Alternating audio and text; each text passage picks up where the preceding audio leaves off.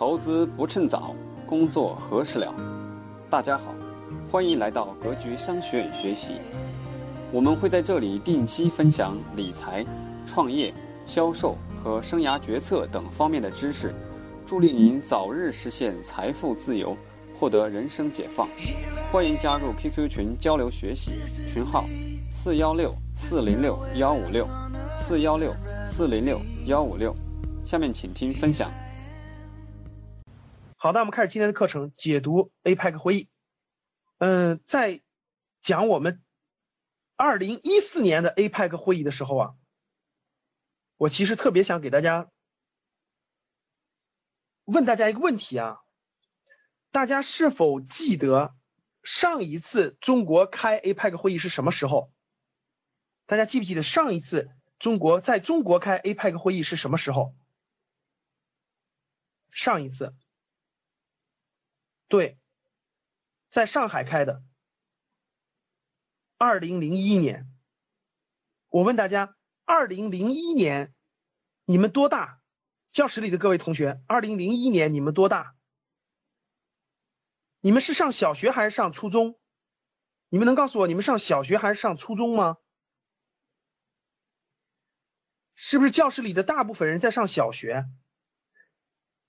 你们好小好小哈，因为二零零一年的时候我已经大学毕业了，我已经大学毕业了，所以我的印象非常深刻。因为二零零一年对我来说真的是记忆太犹新了，因为发生了太多的事情了。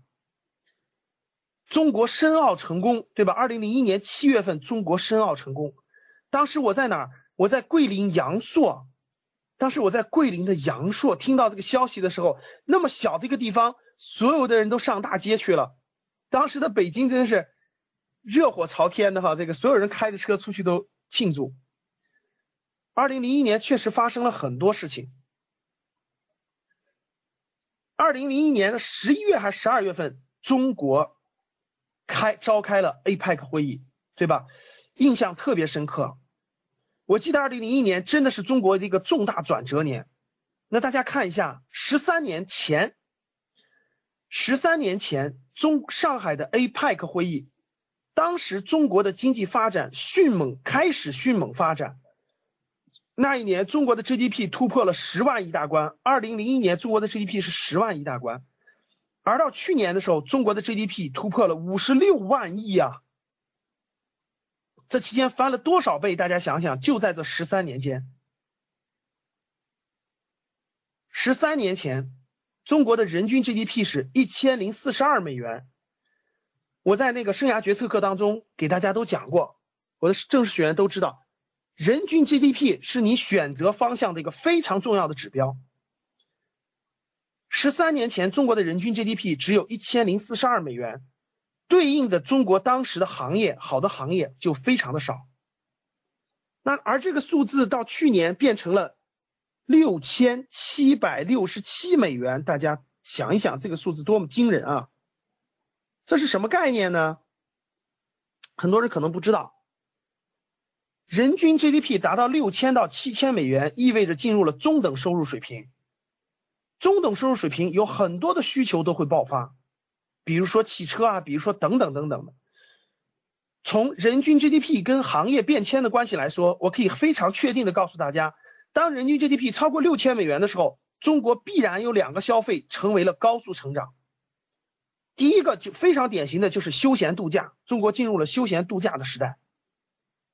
我相信这个大家都有理解的。第二个就是中国进入了投资理财的时代。无论从欧洲、美国或过去的东亚的各个国家达到六千到七千美元的时候，这两个需求必然爆发，还有很多爆发的啊，我们这里就不具体解释了。整个过程中，我们惊奇发现了中国经济增长的速度如此之快，十三年啊，十三年前，中国的经济总量超过了意大利，成为了世界第六大经济体。如今说到中国，其实很多人都应该知道。中国现在是当之无愧的世界第二大经济体，很多人谈的都是什么时候能成为第一大经济体。我非常坚信，十年之后，中国极有可能能跟美国平起平坐，在经济总量上啊，但是在质量上跟别人还有差距，但是总量上我相信。那十三年前的 APEC 会议给我们带来了这么大的价值，各位，这十三年我是亲历的，因为这十三年我都是工作状态，不像大家还在上小学，还在上初中，可能还在上大学。这十三年中国的每一个变化我都亲身经历了，所以太有感触了，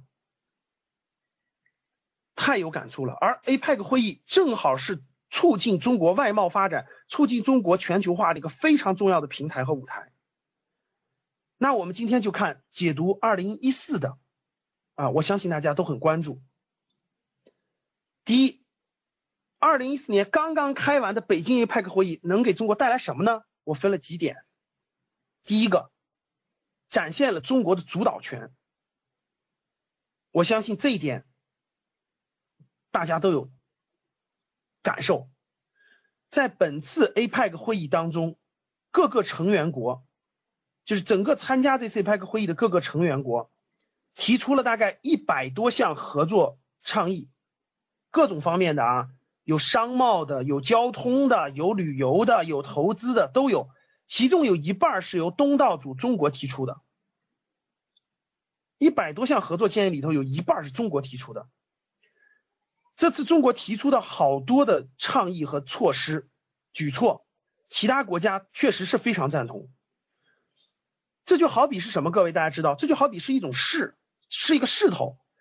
当大家都确认对你感兴趣，对你对你说的话有意愿的时候，这就是一个非常强大的势。当势立起来的时候，下面的事情就好办了，就方便多了，因为就顺理成章，大家就愿意听你说的话。在形式方面，或者是在国际规则的制定方面，中国的说的声音就会越来越被人听，这是非常重要的第一个非常重要的这次 APEC 会来会议带来的东西，就是展现了主导权嘛。有主导权和没有主导权那是完全两样的。有主导权，我们才能推进下面将要推进的很多内容。我相信啊，在我们习大大的带领下，我觉得未来十年中国的十年更有前景。真的是更有前景，更有机遇，更是好时代。这是第一个，展现了中国的主导权。那主导了哪些内容呢？各位，这个主导权主导了哪些内容呢？那我们看第二，互联互通获得追捧。那主导权主导的最核心的一个内容，其实是国家中国的宏观战略。这个战略，我觉得真的是十年甚至二十年的。这个战略就叫做“一带一路”。我今天要花点时间给大家稍微解读一下什么叫“一带一路”，因为你只有看明白这个，在你未来工作当中，你才能够跟你的行业、投资的等等行业相关起来。那我们看这一次我们主导的这个。政策当中有一个特别典型的互联互通，这个政策关系到中国长远发展的战略谋划。我觉得这件事情真的叫做谋篇布局，谋篇布局。大规模的投资海外的基础设施，大家知道，海外基础设施两个东西，第一个是高铁建设，第二个是港口，关键地方的港口。中国由此也可转移大量的剩余产能，输出商品、服务。规则等等，从而打通了从太平洋到大西洋的战略通道，将“一带一路”国家纳入了中国发展轨道。互联互通的越好，其实各个小国家就能越多的表现的也越好，成为中国的朋友。中国的这一个主张，大家应该看得出来，我们的习大大包括总理出去以后，其实都在做这件事儿。这个主张到底是什么呢？我给大家解读一下，大家看这幅图。对，其实做投资选企业的时候，更要关注国家的宏观政策，因为中国的宏观政策一旦确定以后，其实十年甚至二十年不能动摇的，它会坚定不移的往下走，这里面会带来巨大的价值。那我先给大家解释，大家看，中国的一带一路呢，主要是两个，第一个是新是陆上丝绸之路，大家看我画的这个，看我画的线，就是路上从西安出发。整个走过中国的这个西部，一直从巴基斯坦等等，一直连上中东，连上中东，然后走到欧洲，连上莫斯科，连上俄罗斯了，一直走到欧洲。这是整个的陆上丝绸之路。陆上丝绸之路是做什么的？高铁。中国的高铁，我相信今天你们都有感触。我今天去上海、去广州、去深圳、去武汉，我都是坐高铁的。其实无论往东北走，未来往成都走、重庆走，我都坐高铁，太方便了，真的太方便了，而且非常快，比坐飞机方便多了。我觉得中国高铁绝对是一个硬牌，绝对是硬牌。世界各个国家的人民，包括他们的领导人，到中国坐完高铁都是惊叹不已的，真的是惊叹不已。那我们看。第二个是这个水水上海上丝绸之路，二十一世纪海上丝绸之路是指这个地方。大家看，大家看这，整个从中国沿海出发，走过东南亚，这儿可以连印度，这儿可以连这个两个港口，一直走这儿，通过中东到欧洲，这是海上丝绸之路。整个这个建设要建十几个沿海的港口，大家知道斯里兰卡的那个港口都是中国建。都是中国网国建的，那其实这个主要连通的是什么？就是连通的欧亚大陆。欧亚大陆。那大家往下看啊，整个这个布局战略意图在哪儿呢？我给大家解释一下整个的战略意图啊。好，解释一下什么是一带一路。刚才我讲了一带一路是指什么了？那我们看这儿，为什么要做一带一路？其实是有四个关键原因的，是有四个关键原因的，各位。第一个，“一带一路”其实是中国的中长期的国家战略，其中主要解决四大方向，也是四个原因啊。为什么要做这件事儿？我让大家明白国家的战略意图，你知道怎么配合。第一个，解决国内的产能过剩。我相信大家都知道，中国现在是世界的工厂，产能非常的那个、那个、那个、那个大。中国自己消化不了这么庞大的产能，必须通过出口，通过这个整个的这个世界的这个那个整个欧亚，特别是东南亚、欧洲、中东地区庞大的这个需求把它消化掉。那凭什么别人要消化你的东西呢？对不对？你让别人买，别人没有钱，别人凭什么要用你的东西呢？这要就要有一件事去把它带动起来。那“一带一路”其实就是非常重要的一个化解中国产能过剩的突破口，这是第一点。第二点，我问大家，大家都知道中国的能源主要来自于哪里？中国的能源主要来自于哪？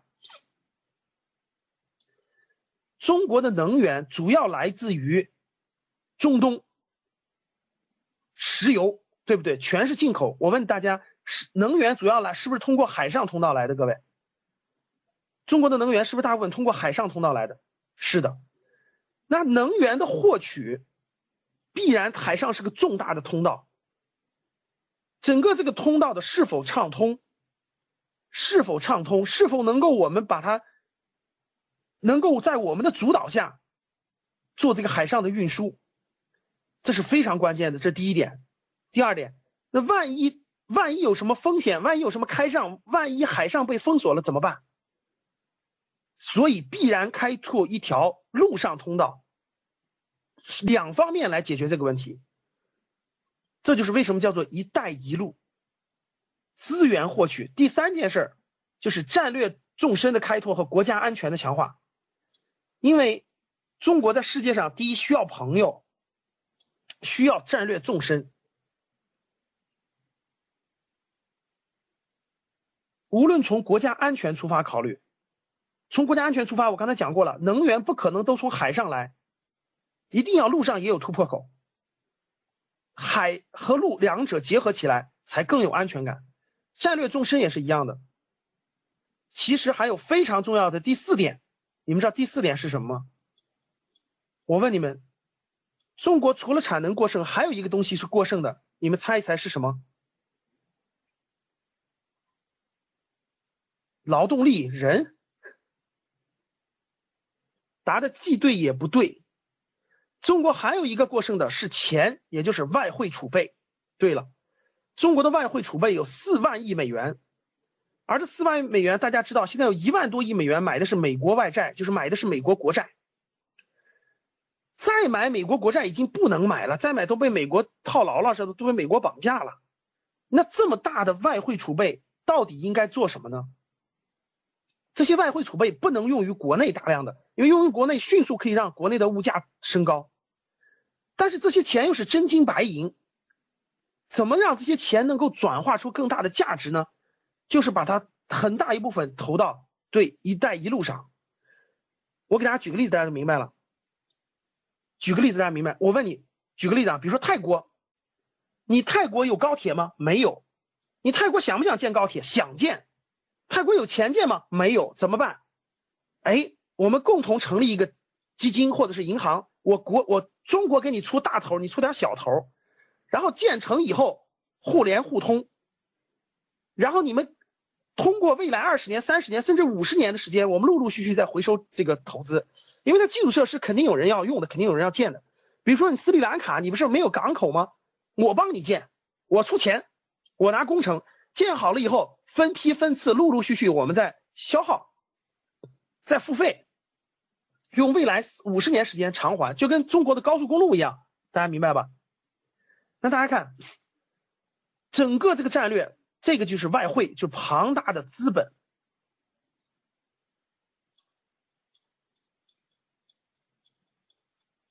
整个这件事儿，各位就是国家。做的一篇就做的一个大事儿，叫做谋篇布局。当把这个事儿做好了，大家明白什么叫做大战略了吧？这就叫大战略。然后由我们中国主导和提出“一带一路”，在路上修建高铁，就陆路修建高铁，把高铁从中国一直修到欧洲去。十年之后，教室里的我们同学们坐着高铁去欧洲旅行。海上丝绸之路修建中国能够参股控股的港口，让海上战略通道打开两条路，在这两条路上互联互通，让更多的国家跟中国融为一体。你菲律宾不是不愿意参与吗？那我就跟你周边的国家做，这样的话，中国的很多铁杆国家就会越来越多，因为很多国家跟中国是没有争端的，没有领土争端的，大家是知道的。这样的话，很多国家就跟中国成为了很铁的朋友。第一，中国产能庞大的产产能可以向他们输送产品，中国可以庞大的外汇可以给他们直接落地，因为你给钱给这些国家，这这些国家的贪污腐败比中国还严重，都都不知道去哪儿了，直接给他建成设施。所以中国的要建什么高铁、核电站、高速公路等等这些港口这些设施，都用中国的钱给他建，建好以后分期分批还。通过使用去偿还，然后大家看，中国国内做运营，看运营公司在中国，交通基础设施建设、港口、核能，中国未来向国外出口的最高端的东西，大家知道是什么？第一个就是高铁，第二就是港口的基础设施建设，第三个就是核电站，就是核电站，这三这几项加起来以后，税收留在国外，就是你国外可以获得税收。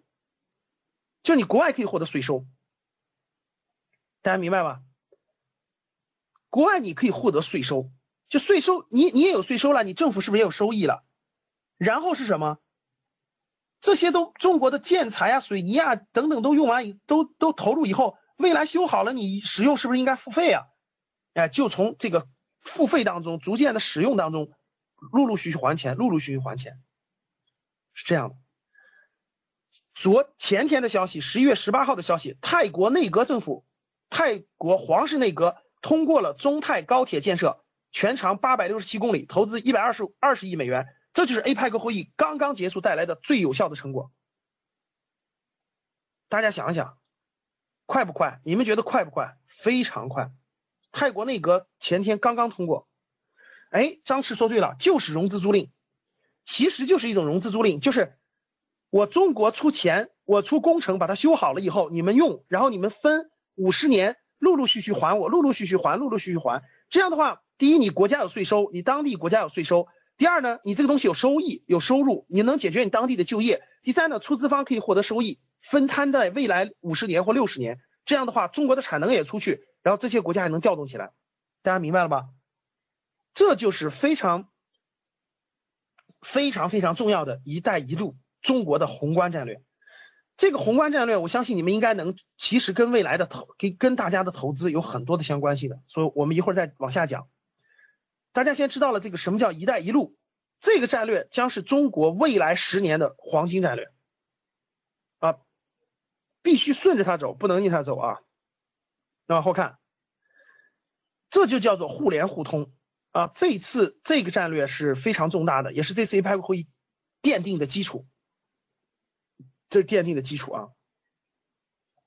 一带就是指的陆上丝绸之路，陆上呃那个陆上的这个丝绸之路，一路就是指的是海上丝绸之路，就这两条路都是连通连通中东地区、中东地区和欧洲地区的，中东地区和欧洲地区的连为一体。好了，这个应该讲完了，大家知道整个中国的宏观战略在国际上做什么啊？对，有人问了说，老师那个。美国会不会阻止呢？其实对美国真的是很大的竞争，但是它不是说阻止都能阻止的，因为有这么多的国家，有欧洲，有俄罗斯，有这么多庞大的国家要参与，不是你想阻止就能阻止的。这是就跟美国在北美搞的自由贸易区一样。那紧接着我们看第三个政策，就是启动亚太自贸区。亚太自贸区这是非常重要的一大战略，就是跟整个“一带一路”是联系在一起的。啊，也是联系在一起的。整个这次 APEC 峰会呢，还批准了自贸区的路线图，就是中国未来多长时间实现陆陆续续实现亚太自贸区，这个进步太快了。待会儿我跟你讲，现在发展到了什么地步啊？亚太自贸区，用习大大的话说，就是这是一个载入史册的决定，经济收益是巨大的，而且以后很多外交、外交经贸决策。都可以用亚太自贸区的名义推进。其实这件事情已经开始启动，而且非常有效。我给你们举两个例子，你们就知道了。就在昨天的准确消息，对，和澳大利亚的自由贸易已经签订，太牛了，真的，这个速度太快了。还有谁？待会儿马上讲到，各位看，启动亚太自贸区，这次 APEC 会议的效果非常明显。那第自贸区有什么好处？我给大家解释一下。第一。中国和亚太区的自贸区的国家越多，有几个好处。第一，购物更便宜了。进最典型的，第一个就是购物更便宜了，啊，最典型的就是进口的食品和商品更便宜了。比如说澳大利亚的奶粉，那确实会很很便宜的进入中国市场。我以前跟你们说过，你们知道澳大利亚和新西兰的奶粉，就是从农场下来，从农场下来装罐是多少钱吗？就是农农场价是多少钱？你们知道？就是一罐奶粉农场价是多少钱？你们知道国内的超国内你去买那个奶粉是多少钱吗？国内买那个奶粉，国内买奶粉你们知道是两百多，对不对？是两百多。你们知道澳大利亚和新西兰的奶粉，就是那个出农场的价格，你们知道是多少钱吗？三十人民币，三十人民币，你能想象吗？当然，中间不完全是关税，还有很多是新西兰的企业、澳大利亚的企业控制的。所以你为什么你去香港买是一百多块钱呢？你去香港买是确实是一百多块钱那个奶粉，一百多人民币，然后国内这么贵，大家想想，这个进口食品将会很便宜。我问你，我问一点，你们发现没发现，现在超市里面都有很多进口食品在卖，而且卖的价格都不贵，你们发现没发现？发现了吗？对未来的趋势就是进口的食品和农产品将会更便宜的进入国内的市场，进入国内的市场，商品将会更便宜。第二就是出境游，出境游出境将更便捷，自贸区什么意思呢？那我们看最真实的，中美达成的共识，双方互为两国商务旅游人员颁发十年多次有效签证。哇塞，各位。大家能想象吗？几年以前去美国签证是多么难办吗？你们知道是多么难办吧？你们知道现在对美国签证是多么容易办吗？真的大部分都能通过，关键是还十年有效，多次往返十年有效，哇塞，这太太方便了。就是商务和旅行能十年多次往返，然后那个五年内两国五年内多次有效，留学人员是五年内。说明你知道吗？美国人是特聪明的，美国人太聪美，大家知道美国人的基因里是生意人，你知道吗？我问你们，这些中国人跑到美国去是花钱去了还是要钱去了？原来跑到美国的人是不是都去赚钱去了？现在是去花钱去了。美国人当然明白啥意思了。我给你们举个例子，你们知道现在七八月份去美国，到处，你现在七八月份去美国，你能发现一个最大特点，你们知道是什么吗？就七八月份去美国，美国所有的机场、商场、游乐场、大学里全是中国的学生，就中国的夏令营。全是中国的大人小孩游学的，哇，成片成片的，一车一车的，真是这样的。哎呦，我感觉这政策真的是中国想想去的。那我们随便做个调研啊，各位，我待会儿再，我们先看这儿啊。十一月十一号就已经开始执行了，各位，你说这次 APEC 会议快不快？各位，大家说这次 APEC 会议快不快？刚十一月十一号就就执行了，你说快不快？真是快啊！然后你们知道那个亚太区有一个有一个卡叫做亚太人员的商务旅行卡，它是可以就是三年到延长到五年，就是在亚太这十六个国家都可以免费，就是不是就是不用签证随便进出，大家知道吧？这个卡将延长到五年，而且这个卡更容易办理了。最关键是什么？你的护照上只要有美国十年多次往返签证，你可以获得全球九十多个国家的免签呀，各位，这啥概念？就是意味着教室里同学们，你明天你明天花一万五千块钱去美国旅游一趟，办了签证以后，你全球九十多个国家免签呀，大家知道啥概念了吧？就你的护照上不是有个美国签证吗？那个签证它会有十年有效期，你拿着这个直接去九十多个国家免签的，真是这样。这就是，这就是美国人给我们带来的便利，是吧？就是这个这便捷。所以我问大家一点，你说出境游是爆发还是不爆发？各位，不用问吧？各位，这是很，我相信大家都能明白这个这个教室里有，我们现在教室里有七百个人，我现在问一下我们这七百个人，未来三年内，未来三到五年打算至少出国一趟的。七打一，打算至少出国一趟的，看到没，各位？这是人民的需，这是人民的刚需呀。为啥我推荐你们去旅游在线旅游行业呢？这是刚需呀，明白了不？好了，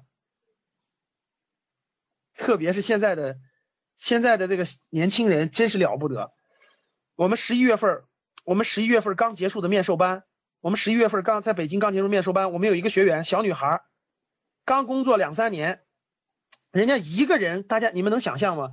她一个人在网上，在穷游网上找了一个女孩，两个女孩一起去土耳其旅行，然后刚刚回北京，正好参加我们北京面授班，哎呦，我们真惊呆了，就是个小小姑娘，刚毕业两三年，人家就能就能在穷游网上找个伴儿，然后两个女孩，人家就跑到也不认识，人家就跑到土耳其旅旅游一星期，人家。人家回来，哇！我觉得现在真的是就两个字，第一个是，哎呦，现在的九零后活得太潇洒了，绝对的，真的真的真的啊！我再给大家讲个很有意思的，讲讲这个旅游。我每年不是我我每年不是那个就是大概九十月份经常到很多大学去讲课嘛，然后经常就是周六周日讲课，然后周六晚上坐飞机回来。我大概去年也不知道前年我忘了。我坐飞机大概到机场，就是到北京机场落地大概十二点半。十二点半呢，当时打车不是很就车很少了嘛，然后就有两个女孩跟我一块打了辆出租车往一个方向走，就是我们是住一个大大概一个片区。结果那两个女孩，我坐前头，她俩坐后头，上车一聊，我们正规出租车啊，哇，我都惊呆了。这两个女孩全是那种就是北京普通的小白领，然后一个人呢是一个人是出差就到沈阳，星期五，然后从沈阳坐飞机去韩国。就去韩国度度周末，去韩国逛街、逛街购物，然后星期天坐飞机刚刚落地，然后另一个女孩是从北京，就是这个坐飞机去韩国过周末，周五走的，一一下班人家就走了，然后周六周日在韩国过完，周日晚上坐飞机回来。你像对于平常我们来说都不可想象。然后我问我说，我说你们花多少钱呀？你知道人家跟我说啥吗？呃，只要你就不算你在韩国自己的购物。一平就花一千五六百块钱，一千五六百块钱呀，各位，你一个月四五千块钱，一个星期的收入其实就是，你说便宜不便宜？哎呦，把我给惊呆的。我说飞机要坐多长时间？你知道人家来了句啥？哎呀，人家就说大哥你落伍了，从这儿坐从韩国到北京，比你坐飞机去成都都近都快。哎呀，我后来我真明白了，确实是呀，就那么近啊，一个小时多一点就到了。哎，真是真是这个这个时代不同了哈。然后这个待会儿我们看韩国的政策更更先进啊。第三，留学更简单方便了，对不对？留学太现在太方便了，所以说这个政策就倒逼国内的教育。你国内的教育不进步，你还是死板的应试教育，而且那啥，很多家长就投反，就用脚投票，人家就送出留学去了。我干嘛花那么多钱在你国内稀里糊涂上个大学？结果上个大学是男生天天打游戏，女生天天看韩剧，最后毕业了找不到工作，到格局生涯来参加培训，对不对？哎呀，所以说现在的家长就想明白了，干嘛那么应试教育啊？多培养点孩子的创新，多培养点孩子的这个这个创新思维，对吧？你你实在不行我就去国外上学校去了，我干嘛跟你挤这个呀？所以我觉得今天呀，所以我觉得今天今天家长都不傻，特别是八零后、九零后家长，真的。所以我觉得高校很多高校的那个老师校长也现在开始反开始反思了。其实中国最优秀的一批学生，那不一定去你那儿，真的，他可能出国留学的呀，很容易了呀，而且很便宜啊，人民币升值现在出去一年三四十万，对很多家庭来不是问题啊，对不对？所以说，素质教育必将大行其道，超过 K 十二教育，认同不认同？认同打一，对不对，各位？八零后、九零后家长更明白了，干嘛死板的走应试教育考试啊？就是这个道理啊。好了，自贸区的好处，再往后第四点，俄罗斯送来大礼，俄罗斯送来大礼啊！这次俄罗斯大家都知道，乌克兰危机，乌克兰危机让俄罗斯受到了重大的西方的冲击，所以就。客观上确实他需要伙伴找中国，习大大和普京的关系呢又确实不错，所以普京总得送点东西来，对吧？这次就送了礼物了，表面上送了个手机，对不对？送俄罗斯个手机，对吧？其实手机是什么意思？哎，就是送礼来了。这次 APEC 会议，俄罗斯跟中国签订了西部三百亿立方米的，就是西部供天然气合同。大家知道，中国的能源除了海上通道，还有一条路就是陆路通道。陆路通道最核心的是两条通道，第一条通道是东线，就石石油和天然气东线，大家知道就是从俄罗斯输送到大大庆，就输送到大庆，这条通道已经签约了，大家都知道，石油和天然气输送到，原来你知道一直谈判有障碍，你知道谁在捣乱吗？小日本在捣乱，原来小日本在捣乱，原来小日本不不想让俄罗斯把能源输给中国，他就捣乱，他让俄罗斯把那个那个石油输送到海参崴，然后从用船用的日本。结果这次乌克兰事件，乌克兰事件，俄罗斯一看小日本站在美国那边啊，站在西方这个制裁他呀，俄罗斯知道了，必须跟中国走得更近。所以你看，那个俄罗斯的东线已经签了，今年上半年签的，APEC 会议又签了西线，就意味着各位从西线未来这个中国的石油和天然气从那个新疆新疆入境的石油和天然气将会是非常重要的一个能源通道，非常重要的一个能源通道。我相信这点大家是知道的。当然，我们也不是白白，我们肯定要付现付钱给别人的哈。但这个这是一个非常，至少对中国来说是利好，确实是利好。这个我相信大家是知道的。第五，中韩自贸谈判成功，哇，这件事太重要了，各位，你们知道韩国跟中国走得更近，绝对是特别特别重要的。因为大家知道，那个韩国、日本和美国，它在它是一个它是一个体系的，大家知道吧？就是。美日韩它是一个小小集团，对于中国的东部来说，那确那确实是在战略上，特别是在很多方面是跟中国是相抗衡的一方。但是这个，特别是日本，但韩国呢？你看中国和韩国的经贸走得非常近，啊，走得非常近，这样的非常有利于有利于中国的战略。那所以我觉得这一点上，中国的战略做得很好的，习大大做得很好的哈。朴槿惠和习大大老友见面哈，顺带两国完成了自贸谈判。大家知道，中国和韩国自贸区形成以后，最典型的，你们知道，未来中国人去韩国旅行不用，就是一星期之内不用签签证的，你知道吧？现在现在中国去那个济州岛，就是坐游轮去济州岛是不用不用签证的，免签的。这个一签订以后就更是免签了。大家想想，去韩国旅游那太简单了，真的就是，这我跟你说，他日本就眼红了，你知道吗？这确实是这样的，这样就有利于。改进中国周边的这种外交关系，所以大家看，第一是中韩自贸谈判的成功，第二是中国迄今为止啊对外对外商谈的覆盖面积最广的、涉及别国最大的贸易区就是中韩中韩自贸区啊，这个非常庞大。中国和澳大利亚自贸区刚刚敲定，哇，真的是这个一个韩国一个澳大利亚跟中国商贸合作，大家想一想。中国的台湾地区，包括日本，就面临着巨大的压力。大家想想，什么新西兰呀，这些肯定要和中国合建立更紧密的合作。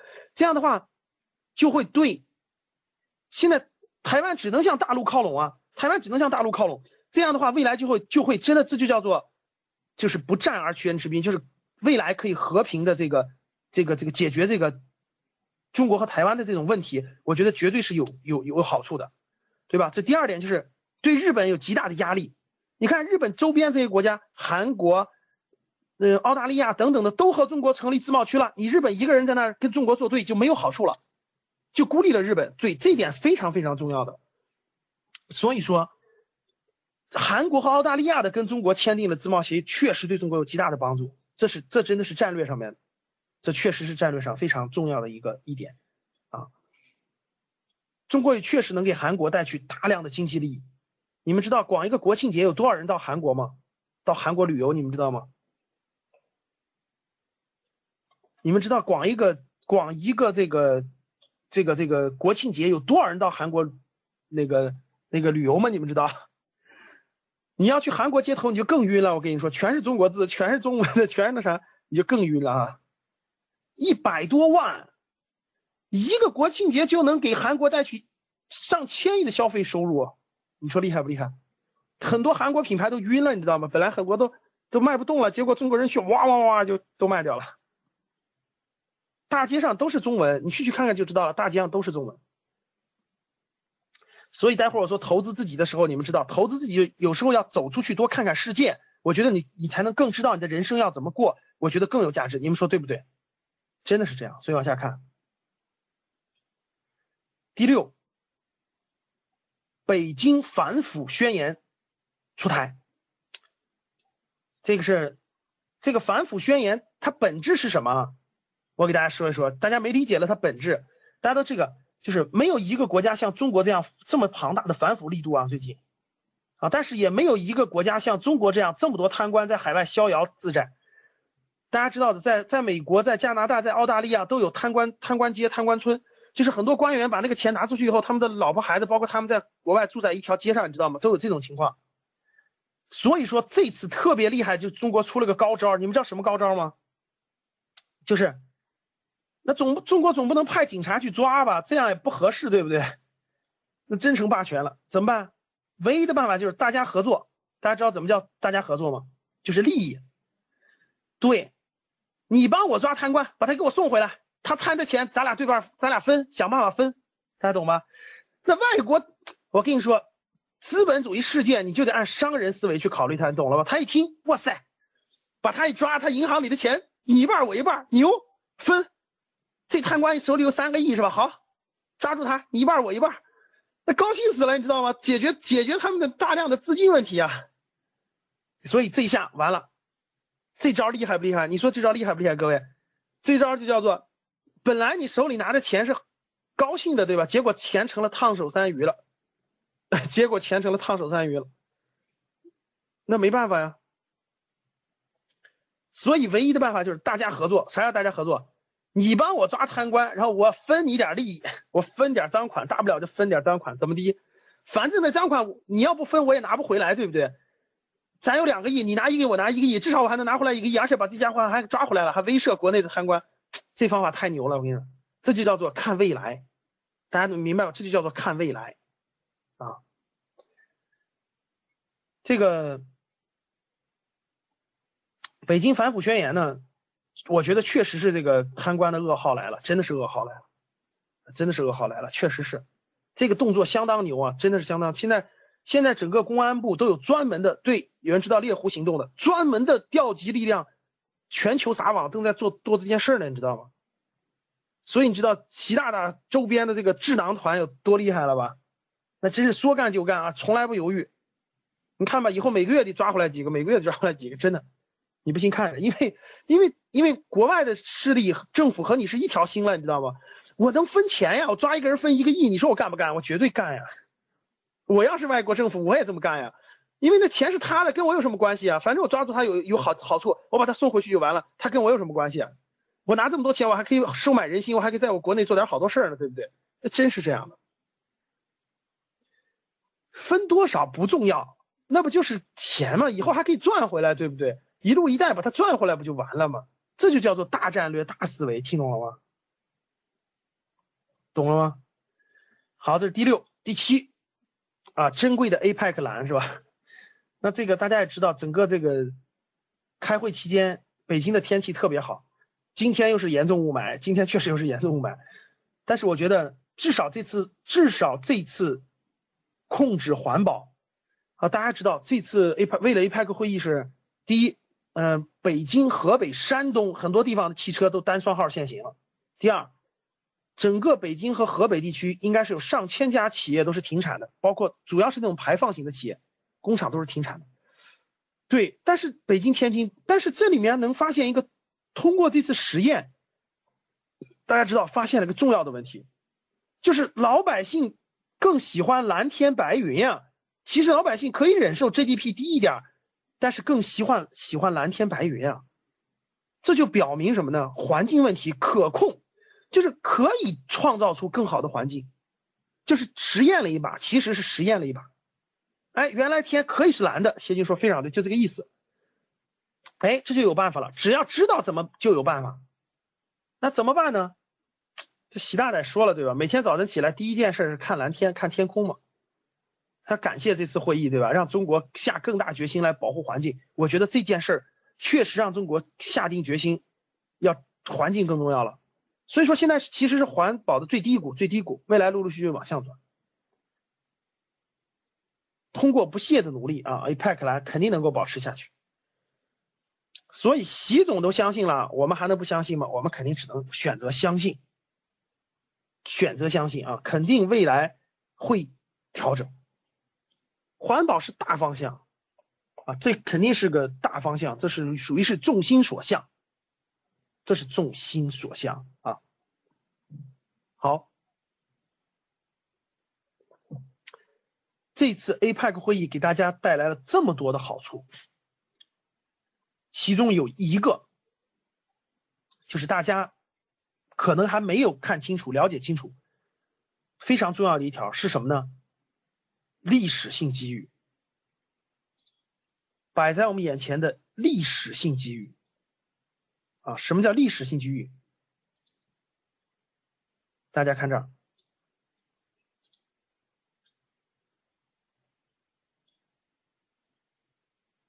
通过“一带一路”，那我问大家几个问题啊？第一个问题，既然我们国家要做这个“一带一路”，对吧？“一带一路”。那整个这个过程当中，是不是要大量的跟整个这个，呃，当地的国家，是不是要发生这种经济的交往？是不是发生经济的交往？那发生经济的交往以后，用什么是交往？原来都是用美元，原来都是用美元，对不对？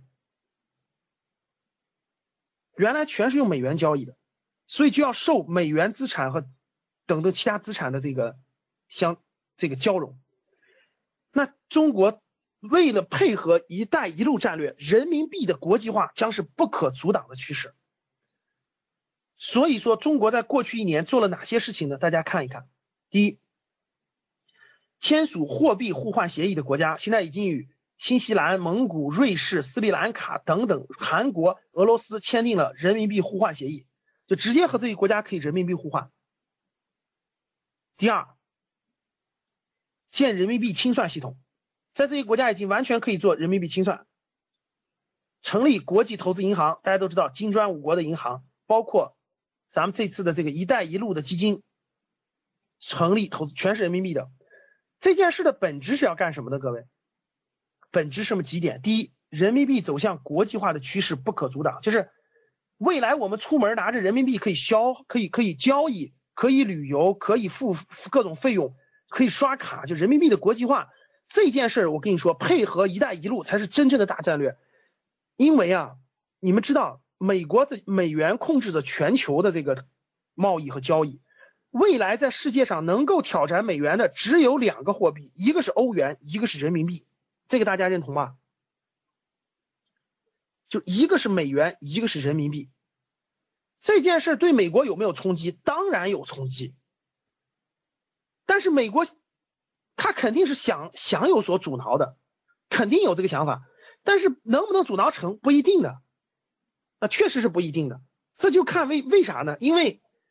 因为呢，你美国，他这个这个，你第一，战争这个方式肯定不能随便用，因为中国和俄罗斯站在一起，世界就打不起仗，你放心吧，这是第一点，打不起大仗。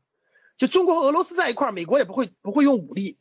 那其他方式，那你只能是用用用，就是这种经济手段，或者是用一些利益手段。那这些手段大家就可以抗衡和较量了。还有就是欧欧盟，整个欧洲和欧盟跟美国既有合作也有分离。所以这就叫做外交战略，大家懂了吗？这就叫做外交战略，这就叫做货币战略，这就叫做能源战略。把这些东西融汇其中，就有就有获胜的可能。那所以大家看，货币互换不仅仅是货币的交换。我问大家一个问题啊，你们就明白了。我问一个问题，各位啊，哎，所以说大家看。比如说啊，我问个问题，比如说人民币要进我的国家能够跟你互相交易，那我问你，那你们的国家是不是也应该对我们开放？是不是这样的，各位？是不是这样，各位？就是，比如说我同意用人民币交换，是不是我们国家也应该，你也应该开放一些东西？它是对等的，它是对等的，大家懂了吧？所以说，资本市场的开放，互相开放最具亮点。你们知道为什么要开沪港通吗？沪港通的目的是什么？就是互换的，我对你开放，你也要对我开放。大家知道这个钱就是货币这个东西，其实本质上它是资本。那你的货币，你的人民币都能进了我们国家了，你当然可以买我们国家的，除了商品，也可以买我们国家的资本市场，买我们国家好的公司，对不对？就股权。那我们国家也应该能到你们国家买股权啊！这就是中国的资本市场的开放是一个必然所，中国的资本市场的开放。通俗点说，就是中国的股市的开放，就市场化必然伴随着“一带一路”和人民币的国际化同步开放，不可能你保留。大家能听懂我说这句话吗？就是，其实现在中国的资本市场是不能那个外币不能随便进出的，大家知道吧？就是好，我给大家再解释一下，第一句话。人民币的国际化意味着人民币可以自由进出中国的这个管辖，可以自由进出别的国家，对不对？那我问你，别的国家是不是也要要求你的国家以别的货币是不是也要自由进进出？大家能懂了吧？现在中国是一个，就是中现在中国的金融是一个管，就是管制的非常严格的，就是大家知道，你去银行换美元，比如说你们去银行换美元，你们去银行换美元，你最多一次只能换五万美元，呃，五万人民币的美元嘛。五万美元，最多五万美元。未来放开以后，大家知道原来那个香港换人民币一天最多两万人民币，现在已经放开了，对不对？就是你中国要搞“一带一路”，我们都支持；你中国要人民币的那个国际化，我们也支持。但是你们是不是也应该开放市场，让我们也分享你的增长收益？我问大家，这个要求合理不合理？我问大家，这个要求合理不合理？其实非常合理，很合理。就是我也对你开放了，其实你也应该对我开放，因为你中国发展这么好，你的很多地方也应该给我们分享，然后我们也要给分享，其实就是这么样一个互相的交融互惠。那什么叫做市场化了？各位，开放市场化就是互利互惠。所以，既然中国定了一带一路和人民币国际化的战略，中国的资本市场就必然开放，中国的资本市场必然开放。下一句我想说什么？你们知道？下一句我想说什么？未来十年，中国资本走出去和国际资本走进来，必然成为资本市场的大势所趋。这就是为什么我给你们推荐股票敢推荐的原因。为什么让你们看好投资市场的机会？这就叫做真正的最大的趋势。你们知道零六年到零七年的时候，为什么资本市场有大的发展吗？因为当时是股份制改革，你们知道吗？就是原来上市公司的股份里面分两种，一种是可可流通的，一种是不可流通的股份。大家懂啥意思了吧？那零六年的时候就做了股份制改改革，就所有的股份都都要流通，对价。你们很多人都不知道这件事，那就是大的所有的趋势。未来最重要的就是中国资本市场的国际化，其实沪港通只是第一步，其实只是第一步。好，今天的课程就到这儿。